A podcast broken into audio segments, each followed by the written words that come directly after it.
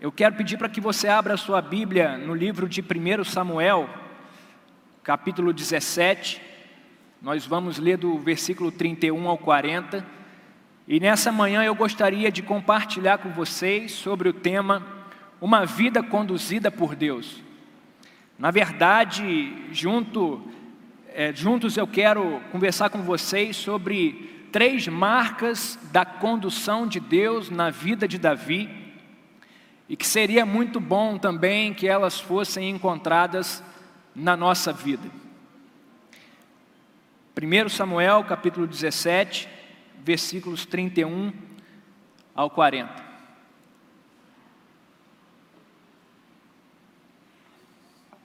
Diz assim: As palavras de Davi chegaram aos ouvidos de Saul, que o mandou chamar. Davi disse a Saul: Ninguém deve ficar com o coração abatido por causa desse filisteu. Teu servo irá e lutará com ele. Respondeu Saul: Você não tem condições de lutar contra esse filisteu. Você é apenas um rapaz e ele é um guerreiro desde a mocidade. Davi, entretanto, disse a Saul: Teu servo toma conta das ovelhas de seu pai. Quando aparece um leão ou um urso e leva uma ovelha do rebanho, eu vou atrás dele, dou-lhe golpes e livro a ovelha de sua boca. Quando ele se vira contra mim, eu o pego pela juba e lhe dou golpes até matá-lo. Teu servo pôde matar um leão e um urso. Esse filisteu incircunciso será como um deles, pois desafiou os exércitos do Deus vivo. O Senhor que me livrou das garras do leão e das garras do urso, me livrará da mão desse filisteu. Diante disso, Saul disse a Davi: Vá e que o Senhor esteja com você.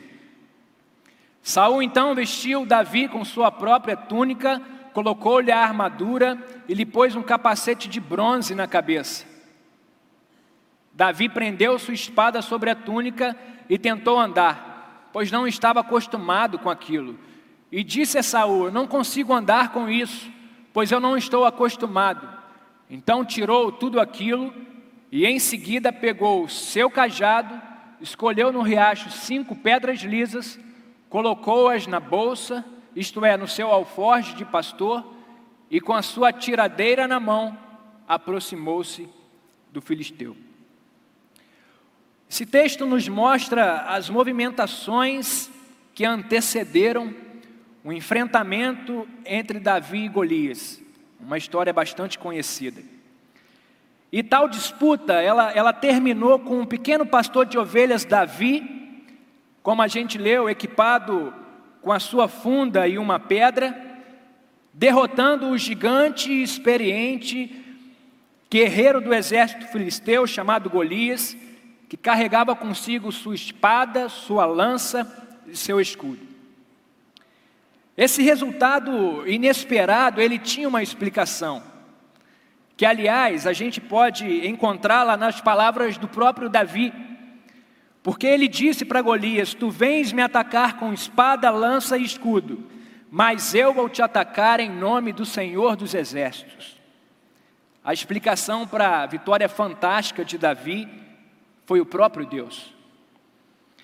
E na verdade, quando a gente olha a Bíblia como um todo, Deus fez diversas realizações fantásticas na história do povo de Israel.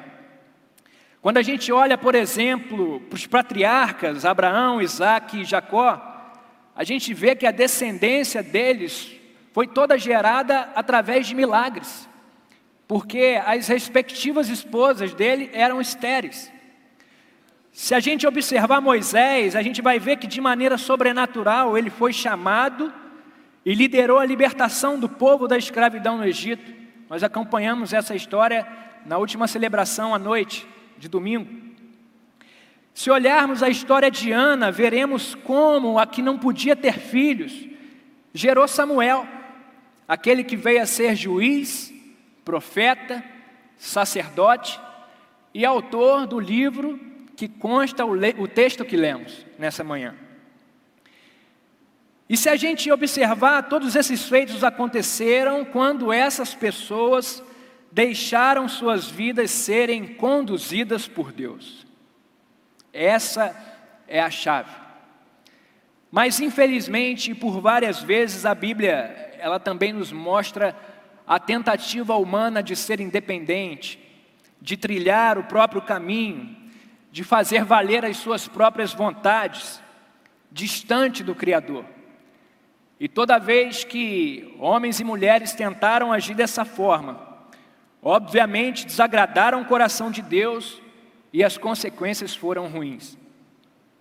Por exemplo, o próprio primeiro livro de Samuel, no seu capítulo 8, versículos de 5 a 7, nos mostra um exemplo dessa postura nociva que os anciãos do povo de Israel tiveram quando fizeram o seguinte pedido para Samuel: Diz assim o texto: Constitui-nos agora um rei para nos julgar, como tem todas as nações. Mas Samuel não se agradou quando disseram: Dá-nos um rei para nos julgar. Então Samuel orou ao Senhor e o Senhor disse a Samuel: Atende ao povo em tudo quanto te pedi, pois não é a ti que rejeita, mas a mim, para que eu não reine sobre ele. O povo rejeitou a condução de Deus sobre ele. Não mais queriam que o próprio Deus reinasse, mas queriam um rei humano. E assim foi feito, porque foi assim que Saul foi ungido rei sobre Israel. E como se não bastasse a rejeição do reinado de Deus por parte da nação, o próprio Saul, enquanto rei, na sua caminhada por duas vezes não deu créditos aos direcionamentos divinos, àquilo que Deus pedia para que fosse feito. Primeiro, ele ofereceu sacrifícios ao Senhor quando tal tarefa era eh, deveria ter sido executada por Samuel. E depois, num segundo momento, Saul desobedeceu a ordem de Deus naquele, naquele contexto da guerra contra os amalequitas. Todo o despojo, todo o resultado daquela guerra deveria ter sido destruído. Deus tinha falado isso. Mas Saul tomou para si o melhor das ovelhas, o melhor dos bois, e quando estava diante de Samuel, que o perguntou o que era aquilo, Saul então disse, justificou a sua atitude dizendo que era para sacrifícios ao próprio Deus. É daí que sai aquele texto conhecido que diz que obedecer é melhor do que sacrificar. Saul abriu mão da condição de Deus sobre a sua vida e por isso o reinado dele foi retirado e entregue a Davi. E agora, após ter sido ungido rei por Samuel, apesar da coroa ainda estar sobre a cabeça de Saul, Davi se vê diante do exército filisteu do qual diariamente saía um guerreiro gigante chamado Golias, que desafiava o exército israelita. Saul então perde o reinado, que é passado para Davi. E apesar da coroa ainda estar sobre a cabeça de Saul, agora Davi, ungido rei, se vê diante de um exército filisteu, da onde saía Golias diariamente, desafiando alguém para a batalha e nada acontecia.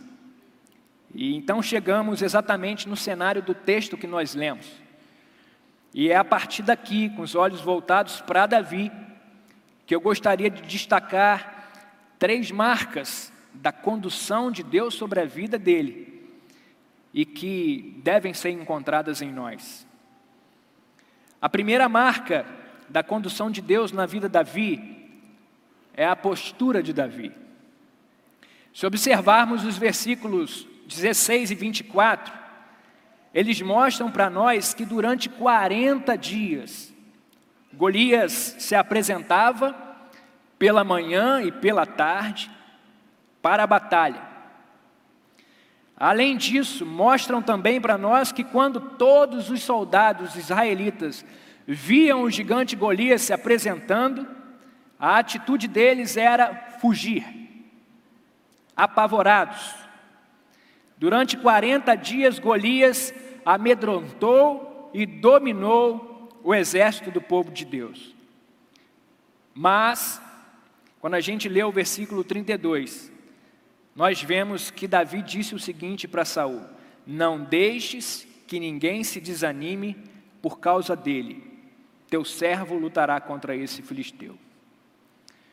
Voltar esses olhos, voltar os nossos olhos para esse versículo é ver Davi tomar um caminho totalmente diferente do caminho tomado pelos soldados. Em vez de fugir, é enfrentar. Em vez de se apavorar, dominar o pavor. Em vez de se acovardar, ousar. A postura de Davi precisa ser destacada. E é nesse momento que surge uma pergunta: de que na sua vida você precisa parar de fugir? De que na nossa vida a gente precisa parar de correr amedrontado, apavorado? O que tem te amedrontado e apavorado há um bom tempo, como aquele guerreiro gigante estava fazendo com o povo de Deus? Pode ser que o cenário da nossa vida hoje seja o mesmo do que o exército israelita. Alguma situação que nos amedronta, que nos domina, que nos ingessa há muito tempo. Eu não sei, pode ser uma decisão que você precisa tomar, pode ser uma preocupação que mina as suas forças, pode ser o medo de assumir uma célula, Pode ser um pecado persistente que insiste em permanecer. Eu não sei. Muitas são as possibilidades. Mas a gente precisa renovar as nossas esperanças. E saber que assim como Davi assumiu uma postura corajosa e ousada, em Deus nós também podemos ser corajosos e ousados e virar o jogo. Aleluia. Aleluia.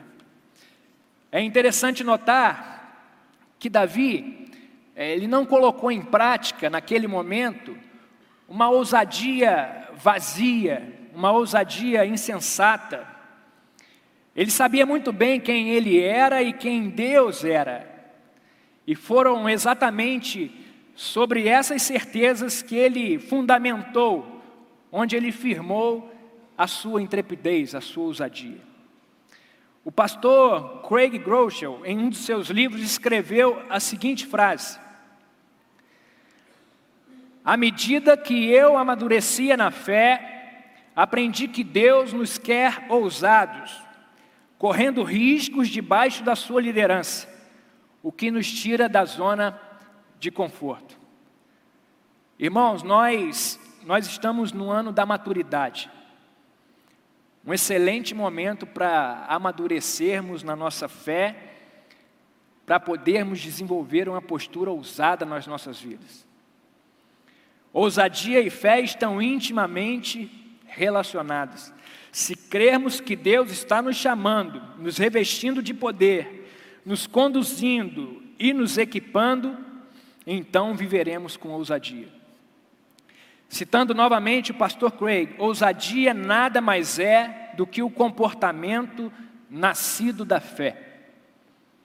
Nós precisamos amadurecer na nossa fé.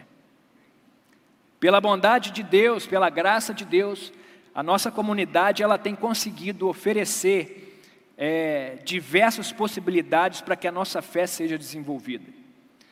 Celebrações coletivas aos domingos, encontros de células, Movimento 714, às terças e quintas. Movimento Igreja Online, às quintas-feiras. CCM e, e outras coisas, como a gente pode ver no informativo. Eu creio que se a gente conseguir unir tudo isso que temos à nossa disposição, juntamente com uma vida devocional profunda, entregue a Deus, a gente vai crescer na fé e vai viver e vai experimentar mais da ousadia de Deus nas nossas vidas. E eu gostaria de pedir para que você pense numa espiral, aquela espiral que prende as folhas dos nossos cadernos. Pensa nela posicionada verticalmente. Se a gente posicionar o nosso olhar no primeiro ciclo da espiral e for acompanhando, vamos terminar lá no último, porque é uma sequência que cresce gradativamente. E eu penso que da mesma forma o nosso relacionamento com Deus faz aumentar a nossa fé, que aumenta a nossa ousadia, que nos faz experimentar resultados incríveis como que Davi experimentou. E tais experiências nos fazem aprofundar mais em Deus, que aumenta a nossa fé, que aumenta a nossa ousadia, que faz a gente experimentar mais resultados incríveis em Deus, que aumenta a nossa fé e assim por diante. Dessa forma, a gente vai vivendo um nível maior de intimidade com Deus, dia após dia. E a ousadia vai, ser poder, vai poder ser vista nas nossas vidas. Que a nossa fé seja desenvolvida, que a nossa postura seja como a de Davi e que experimentemos o agir poderoso de Deus na nossa realidade. Se a primeira marca da condução de Deus na vida de Davi foi a postura, a segunda é o preparo de Davi. Quando observamos versículos de 33 a 37, vemos que ele nos mostra como Davi convenceu a Saul de que estava preparado para enfrentar Golias. Porque como vimos inicialmente, Saul previu a derrota de Davi dizendo: Davi, a diferença de preparo entre vocês é muito grande. Você é, é um jovem pastor de ovelhas. Golias, ele é experiente, ele é guerreiro experiente desde a mocidade. Não há nenhuma chance para você. Você perdeu a noção. Mas Davi mostra o seu preparo a Saul, contando-lhe as experiências que teve no campo, quando derrotou leões e ursos que atacavam os cordeiros do rebanho sob o seu cuidado, cordeiros de seu pai que estavam sob o seu cuidado. E Davi nos detalha esses momentos. Ele diz que quando uma fera tentava caçar um dos animais do seu rebanho, ele entrava em luta corporal com ela, pegava ela pela barba e a feria até matá-la. Além disso, Davi revela para Saul o fator chave para os sucessos obtidos nas lutas contra as feras e para o sucesso a ser obtido na batalha contra o gigante Golias. Fator-chave era a ação do Senhor. Versículo 37 diz: O Senhor que me livrou das garras do leão e das garras do urso, me livrará da mão desse filisteu. Então Saul disse a Davi: Vai e o Senhor seja contigo. É interessante notar que as experiências de Davi, elas não foram experiências apenas de Davi, mas sim experiências de Davi com Deus. A Bíblia diz em Eclesiastes 11:5 que Deus age em todas as coisas. E olhar para o preparo de Davi é ver que Deus o conduziu a experiências que o capacitariam para desafios vindouros, a fim de principalmente manifestar para toda aquela terra que havia Deus em Israel. Quando paramos para observar em como Davi foi preparado por Deus, a gente vê exatamente isso. Ele passando por situações que o deixariam preparados para uma situação mais exigente, mas principalmente para manifestar a glória de Deus naquele lugar. Campinas, rebanhos, leões e ursos não apenas prepararam Davi para enfrentar e vencer o gigante Golias, mas principalmente para tornar gigante o nome de Deus entre os povos. E aqui então surge uma outra pergunta. Você consegue perceber a condução de Deus na sua vida, guiando você e preparando você para voos ainda maiores? Você na sua vida consegue enxergar a mão de Deus te levando a lugares e a situações onde você está sendo preparado para desafios ainda maiores e para proclamar a glória dele? Há poucos dias eu conversava com um de nossos colegas, colaboradores, e eu contei a ele a história de uma pessoa, e ele me contou a história dele, dizendo de como ele foi preparado ao longo da vida, fazendo várias coisas, para hoje compreender que tudo que ele aprendeu, tudo que ele passou, é para ser usado para a glória de Deus. E a gente ficou ali, ele ouvindo a minha história, que eu contei, eu ouvindo a história dele, e a gente ficou maravilhado em como Deus é perfeito em conduzir todas as coisas para que nós sirvamos as pessoas e manifestemos a glória dele. Que tal começarmos a rejeitar que a nossa vida é uma obra do acaso? Que tal começarmos a rejeitar que a nossa vida é vazia de sentido? Que o que fazemos não serve para nada, não vai dar em nada? Que tal começarmos a entender que, debaixo da condução de Deus, todo o nosso ser, toda a nossa educação, a nossa profissão, é a maneira pela qual Deus quer nos usar para manifestarmos a glória dele aqui na terra. Que tal a gente passar a ter esse entendimento? Eu quero fazer um pedido para você. Não subestime o preparo de Deus na sua vida. E nem deixe que outros o façam. Certa vez Natanael disse sobre Jesus: Pode vir alguma coisa boa de Nazaré? O interessante é que três versículos depois, o mesmo Natanael disse o seguinte acerca do Nazareno: Rabi, tu és o filho de Deus, tu és o rei de Israel. Não subestime aquilo que Deus está fazendo na sua vida. Não subestime os caminhos que a mão de Deus está conduzindo a sua vida, porque Ele pode usar todas as coisas para a glória do nome dEle, e vai fazer isso em nome de Jesus.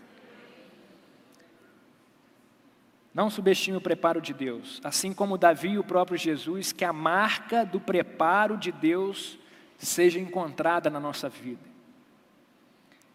Irmão, nós vimos a marca da postura e a marca do preparo e a terceira marca da condução de Deus na vida de Davi, que eu gostaria de compartilhar, está relacionada com as armas de Davi.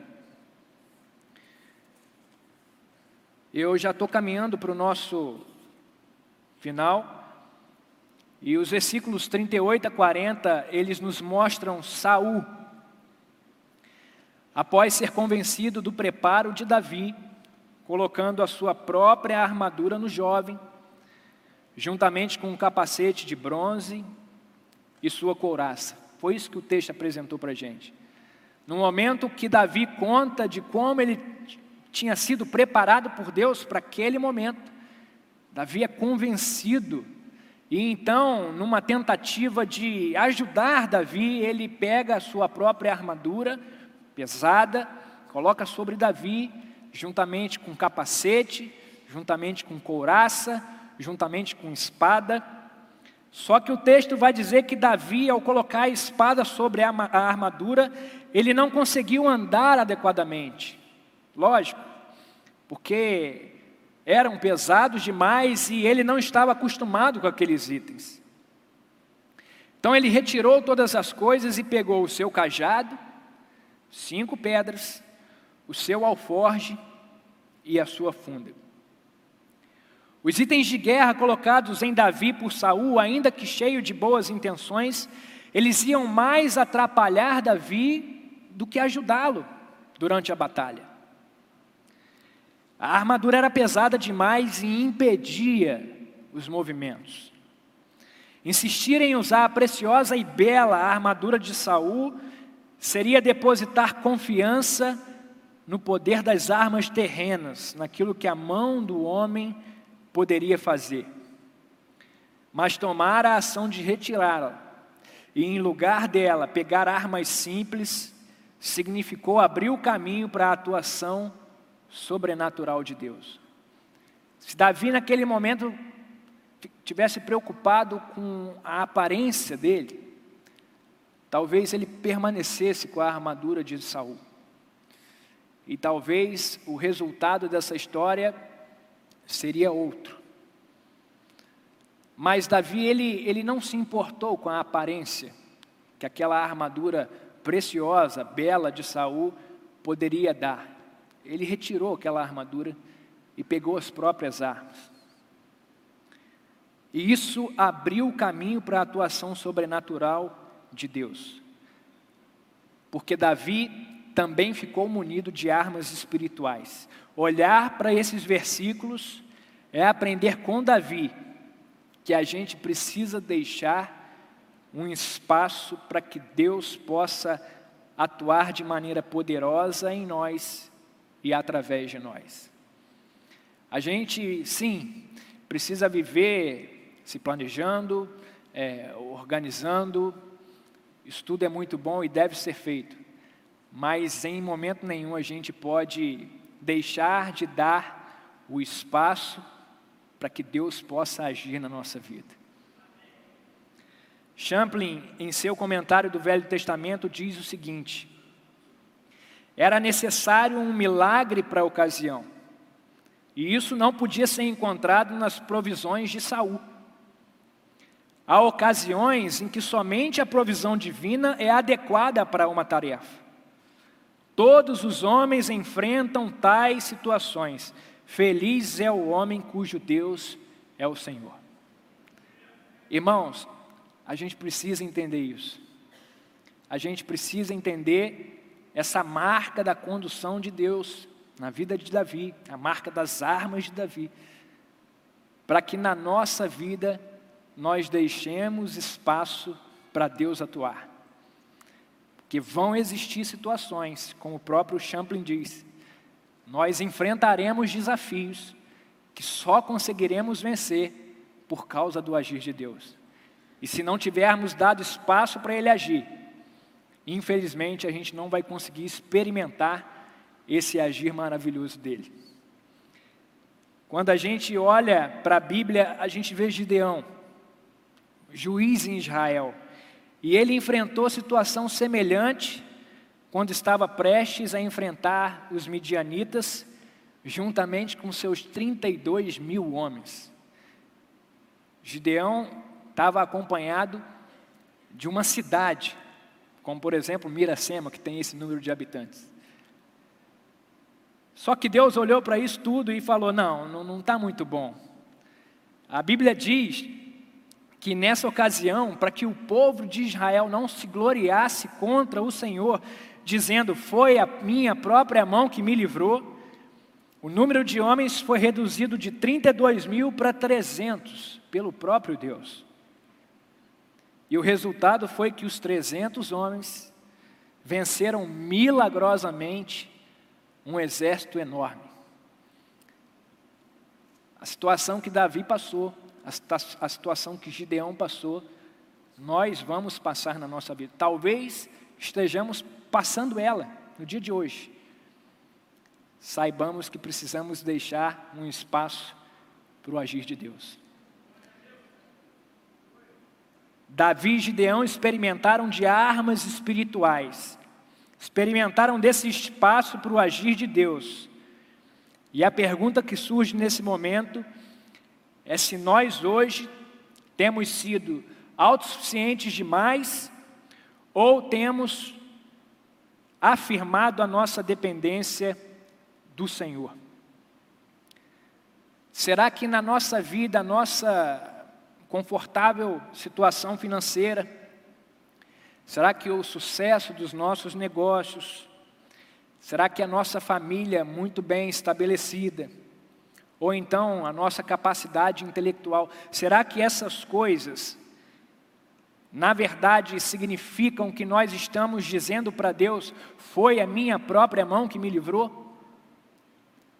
Será que estamos deixando as circunstâncias que nos cercam nos dar essa segurança que nós só devemos encontrar em Deus?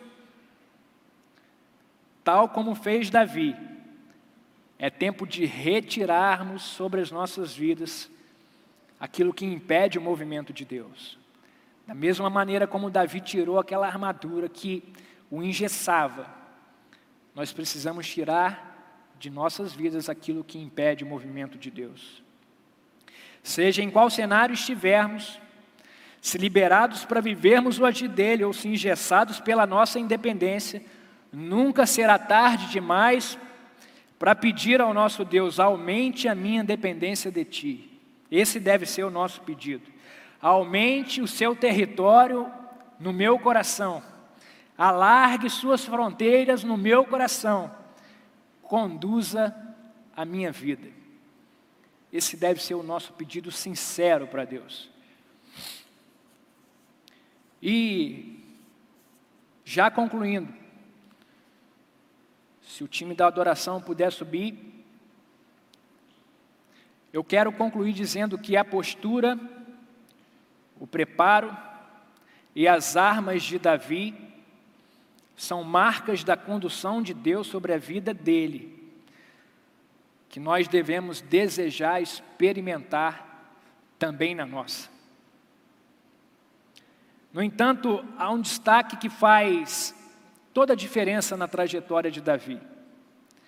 Em 1 Samuel 16, 13, o texto bíblico diz o seguinte: Então Samuel pegou o vaso de azeite e ungiu Davi diante de seus irmãos. Preste atenção.